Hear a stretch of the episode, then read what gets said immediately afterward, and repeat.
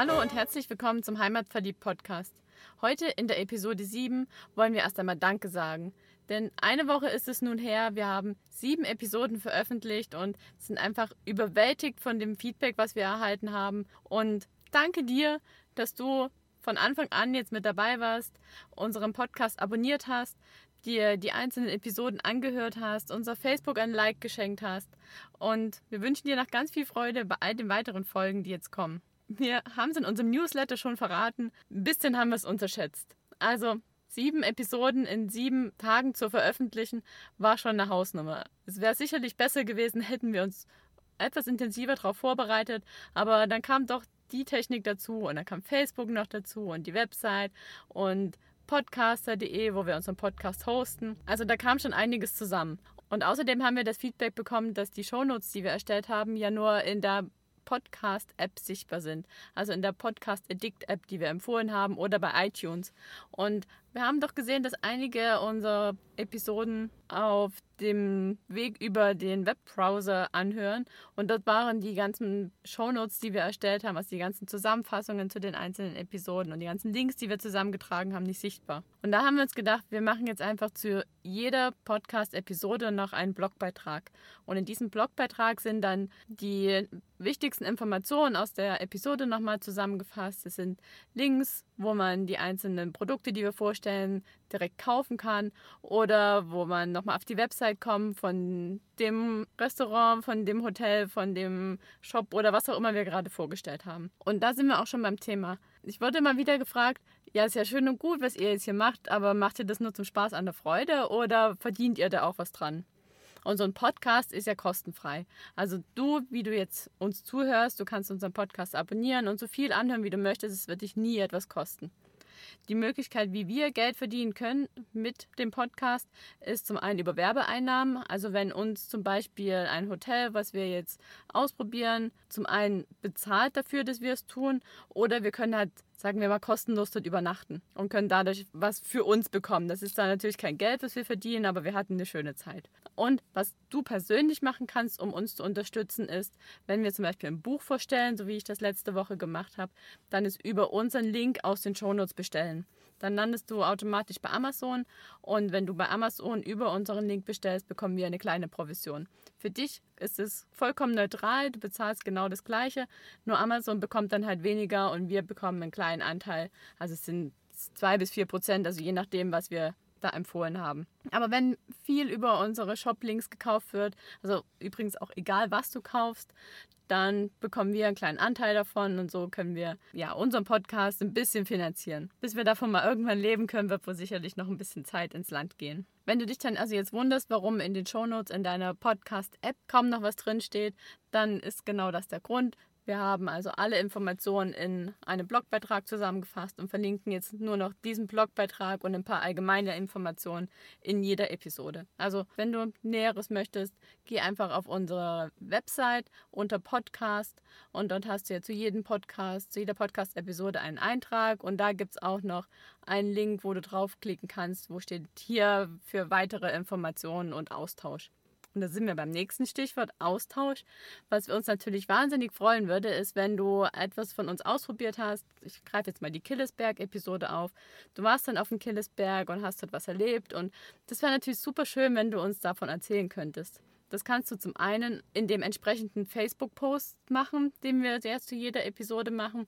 Oder du kommst auf diesen Blogbeitrag und da haben wir auch die Möglichkeit eingerichtet, dass du darunter einen Kommentar hinterlassen kannst und uns berichten kannst, wie es war oder ob da irgendwas zu berichten ist, was, das, was geschlossen war oder dass es jetzt doch Eintritt kostet oder was auch immer. Das kann dann halt auch jeder mitlesen.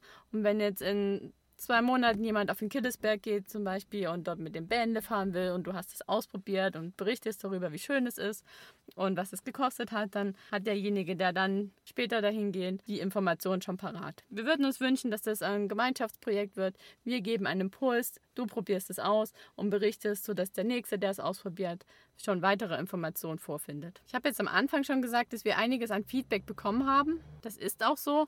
Wir würden uns natürlich über noch viel weiteres Feedback sehr freuen. Wir haben einen Facebook-Post gestern veröffentlicht, in dem wir mal abgefragt haben, wie denn so die einzelnen Formate ankommen. Also wir haben jetzt zum Beispiel Episoden gemacht, wo einer von uns alleine gesprochen hat. Wir haben Episoden gemacht, wo wir uns gegenseitig interviewt haben. Und wir haben Episoden gemacht, wo einer von uns jemanden anders interviewt hat. Und wir würden halt jetzt gerne wissen, welches Format sollen wir mehr machen? Oder sollen wir von allem ein bisschen machen? Also ich fände es super schön, wenn du uns eine E-Mail schreibst an kontakt.heimat-verliebt.de oder auf unserer Facebook-Seite vorbeikommst und uns dort eine Nachricht schreibst oder den Post von gestern kommentierst. Das wäre super, dann können wir nämlich genau das liefern, was dir am besten gefällt. Sonst machen wir halt einfach so unser Ding und wissen gar nicht, wie es bei dir ankommt. Wir sehen natürlich die Zahlen. Wir haben Statistiken, die wir auswerten können, wo wir sehen, wie viel, wie viele Leute unseren Podcast abonniert haben, wie viele Leute ihn heruntergeladen haben. Wir können das auch pro Episode sehen. Jedoch fänden wir es natürlich schöner, wenn wir ein direktes Feedback bekommen. So, doch nun genug der Vorrede. Jetzt lass uns einsteigen in das Thema von heute. Ich habe heute ein Thema mitgebracht, was, ja, was man lieber verdrängen würde, weil es ist einfach kein schönes Thema, wenn man es denn braucht. Aber wenn man gut vorbereitet ist, dann ist es immer noch nicht schön, aber dann kann man gut damit umgehen. Und zwar geht es um das Thema Erste Hilfe. Weil wenn uns im Wald was passiert, wenn wir umknicken, wenn wir uns irgendwo verletzen, wenn wir stürzen, ausrutschen, ich meine, das geht im Wald mal ziemlich schnell, dann ist nun mal so ein Rettungsdienst nicht so schnell da, wie wenn wir in der Stadt irgendwas haben. Und das mit dem Handyempfang, gerade in Deutschland, ist ja auch nicht immer gegeben. Also von daher sollten wir schon wissen, was wir tun können, wenn mal was passiert und wie wir auch anderen helfen, wenn wir an eine Unfallstelle kommen. Und da habe ich dir jetzt ein Buch mitgebracht, was ich gerne vorstellen möchte. Und zwar ist ist das das Buch Erste Hilfe Outdoor, fit für Notfälle in freier Natur. Das ist ein Buch aus dem Zielverlag und geschrieben hat es Peter Oster. Peter Oster ist Rettungsassistent, Outdoor-Trainer und er kümmert sich zusätzlich um die Rinkenklause am Feldberg. Und dieses Buch ist super schön aufgebaut. Aber lass mich dir noch kurz erzählen, wie ich überhaupt zu diesem Buch gekommen bin und überhaupt zu dem Thema. Im Rahmen meiner Wanderführerausbildung musste ich natürlich einen Erste-Hilfe-Kurs machen. Und da habe ich mir gedacht, ich mache jetzt nicht so einen Standard-Rotkreuz-Kurs, sondern ich mache einen Outdoor-Erste-Hilfe-Kurs. Der ging zwei Tage. Da war ich ja am Wochenende mal unterwegs und wir waren da auch sehr viel draußen und die haben das sehr schön anschaulich dargestellt. Das war über die Outdoor-Schule Süd und es haben zwei recht junge Ausbilder gemacht und sie haben verschiedene Fälle, die uns beim Wandern passieren können, immer schauspielerisch dargestellt. Und wir hatten dann immer die Aufgabe, in der jeweiligen Situation zu reagieren und Erste Hilfe zu leisten. Und die Autoschule Süd hat in Kooperation mit dem Zielverlag halt dieses Buch geschrieben und illustriert und dementsprechend dann auch empfohlen. Und in diesem Buch sind sehr viele Beispiele drin, es sind sehr viele Zeichnungen drin, es ist alles so formuliert, dass es halt auch jeder versteht. Also es ist jetzt kein medizinisches Fachbuch, es ist wirklich dafür da, damit du weißt, was zu tun solltest, wenn beim Wandern mal was passiert. Und als grobe Richtlinie haben sie den Ablauf dessen, was zu tun ist, wenn was passiert, in, in Abkürzungen zusammengefasst. Und diese Abkürzungen sind rum, Bab, Sau und Divan. Und was hinter diesen Abkürzungen steckt bei einem Notfall beim Wandern, das möchte ich dir jetzt gerne kurz zusammenfassen. Und wenn du dann noch weiter ausführlichere Informationen dir dafür zulegen möchtest, was du auch solltest, weil so tief kann ich da jetzt gar nicht drauf reingehen, dann besorg dir gern dieses Buch oder mach natürlich so einen Erste-Hilfe-Kurs. Ich kann nur sagen, der war echt top und einprägsam. Ich möchte dir jetzt die einzelnen Abkürzungen erklären, die du beachten solltest, wenn ein Unfall beim Wandern passiert. Und die erste Abkürzung ist RUM. RUM steht für R wie Risiken und Rettung, U wie Umfeld, Unfallmechanismus und Ursache und M für Management. Was bedeutet das genau? Risiken zum ersten. Wenn ein Unfall passiert, dann solltest du schauen, ob sich noch jemand in Gefahr befindet oder ob der Verletzte noch weiter abrutschen kann zum Beispiel. Also schau, ob noch weitere Risiken für dich und für die Gruppe oder für die Menschen, die noch mit sind. Das U für Umfeld oder Unfallmechanismus oder Ursache bedeutet, prüf das Umfeld. Wenn jemand einen Stein auf den Kopf bekommen hat, könnte es ja sein, dass dann noch weitere Steine runterfallen. Oder wenn jemand auf einem glitschigen Holzstück ausgerutscht ist, dann sorg dafür, dass dieses glitschige eigentliche Holzstück vielleicht abgedeckt wird oder ausgetauscht wird oder weggenommen wird und dass dann lieber über den Bach gesprungen wird oder reingestiegen wird, aber dass halt keiner mehr weiter ausrutschen kann. Und beim Management, das bedeutet, wenn du den Verletzten bei dir hast, dann bestimme zum einen jemand, der als Koordinator tätig wird, also der den Überblick behält, der den Rettungsdienst ruft, der im Umfeld sich noch weiter umschaut und einen, der Kontakt zu dem Verletzten behält. Also Management von der Gruppe ringsrum oder wenn ihr nur zu zweit unterwegs seid, dann dann musst du es natürlich beides selber machen. Aber dann behalte im Hinterkopf,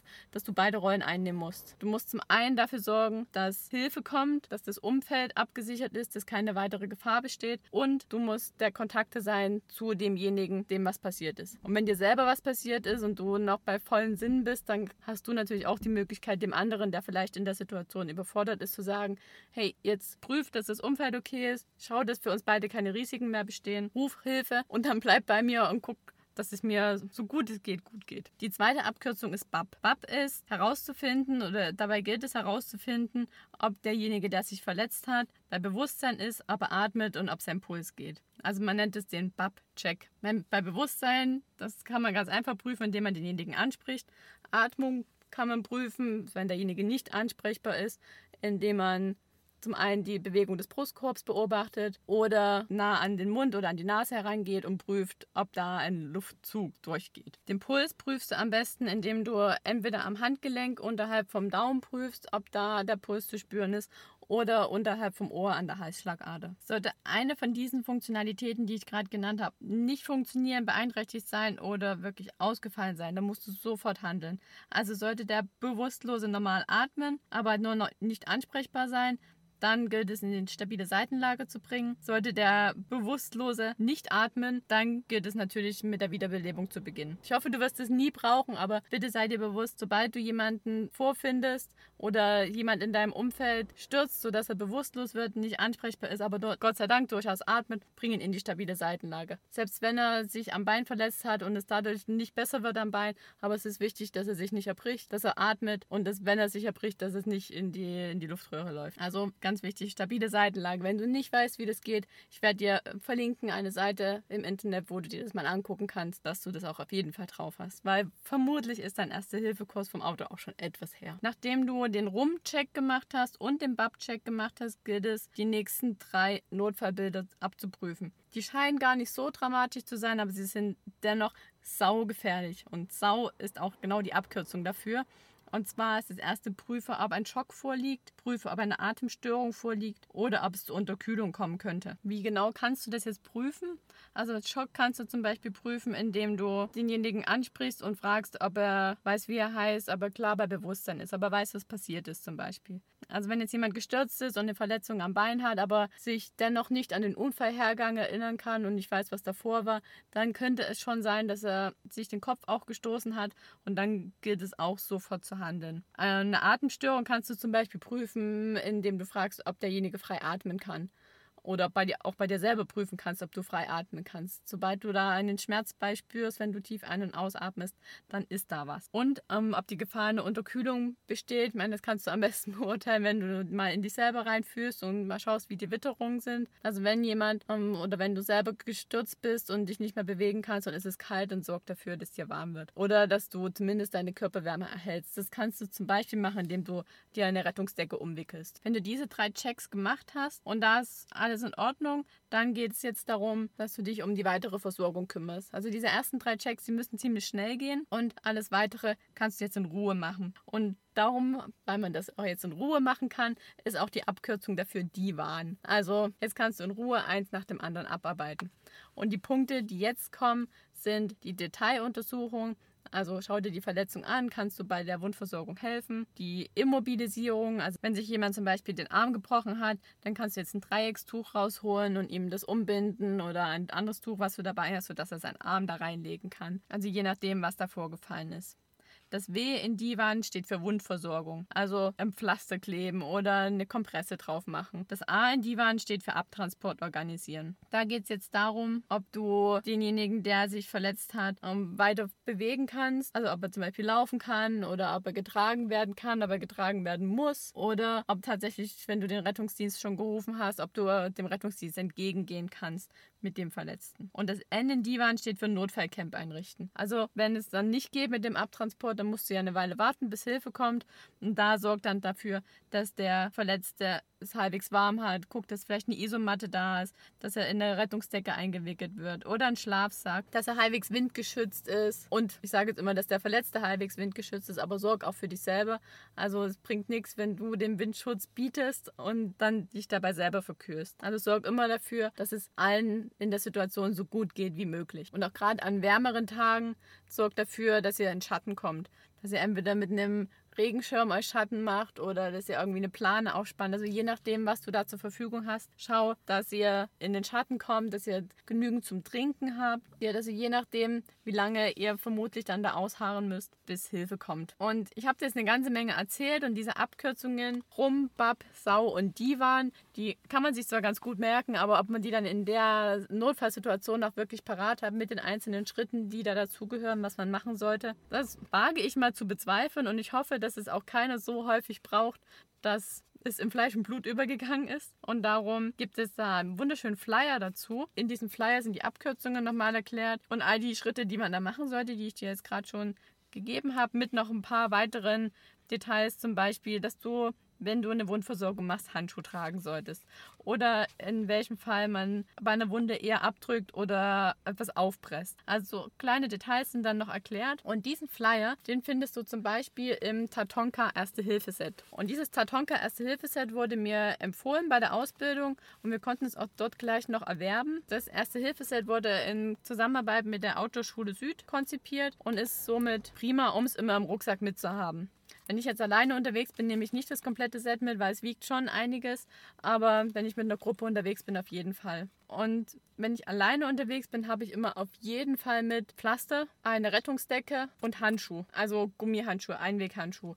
Weil wenn irgendwo ich da, wenn ich irgendwo dazukomme, dann möchte ich natürlich helfen, weil ich bin ausgebildet in der ersten Hilfe, aber ich möchte dennoch nicht mit der Wunde in, in Berührung kommen. Und darum ist es ganz wichtig, dann da Handschuh parat zu haben, um sich da selber nichts einzufangen. Und jetzt gucke ich mal mit dir gemeinsam kurz in dieses erste Hilfe-Set rein und verrate dir, was da alles noch drin ist, außer dem Spickzettel. Da haben wir zum einen schon die angesprochenen Pflaster, wir haben ein Verbandstuch drin, wir haben Wundkompressen drin, wir haben Fixierpflaster drin, Alkoholtupfer, eine Schere und eine Pinzette. Also gerade wenn du im Wald unterwegs bist und dir mal irgendwo einen Schiefer eingezogen hast, dann ist so eine Pinzette natürlich Gold wert, um den dir gleich da wieder rauszuziehen. Dann sind hier die besagten Handschuhe drin und eine Rettungsdecke. Es ist ein bisschen Sporttape drin was ich sehr gern nutze, wenn ich merke, dass ich eine Blase bekomme an den Füßen, dann klebe ich mir da ein bisschen Tape drüber, also gar kein Pflaster, weil das bei mir in den Schuhen meist eh verruschelt und verwurschtelt. Darum klebe ich mit Tape drüber, das hält super und schützt mich vor Blasen. Dann haben wir hier noch ein Dreieckstuch drin und noch zwei Verbands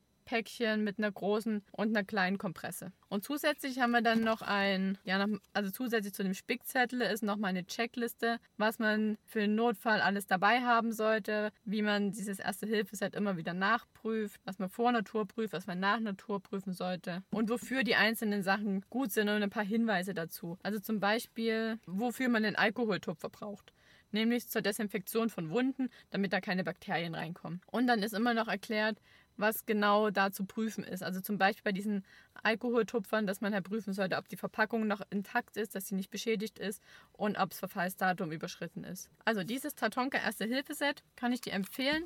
Ich habe es Gott sei Dank bis auf Pflaster noch nie gebraucht. Ich nehme es lieber mit, weil wie ich in meiner Wanderführerausbildung gelernt habe, gilt für dieses Teil noch viel mehr als für vieles anderes besser haben als brauchen. Also ich habe es lieber dabei, trage es jedes Mal mit mir rum und nutze es nie, als dass ich es mal brauche und es nicht dabei habe. Darum mein Aufruf an dich, wenn du beim Wandern unterwegs bist, denk an dich, nimm das mit, was du brauchen könntest und denk auch an die anderen, die dir begegnen könnten, die vielleicht was haben, sodass du dann Hilfe leisten kannst und es am Ende allen gut geht und alle einen schönen Wandertag hatten. In diesem Sinne wünsche ich dir jetzt noch einen schönen Tag und ich sage nicht heiß und Beinbruch.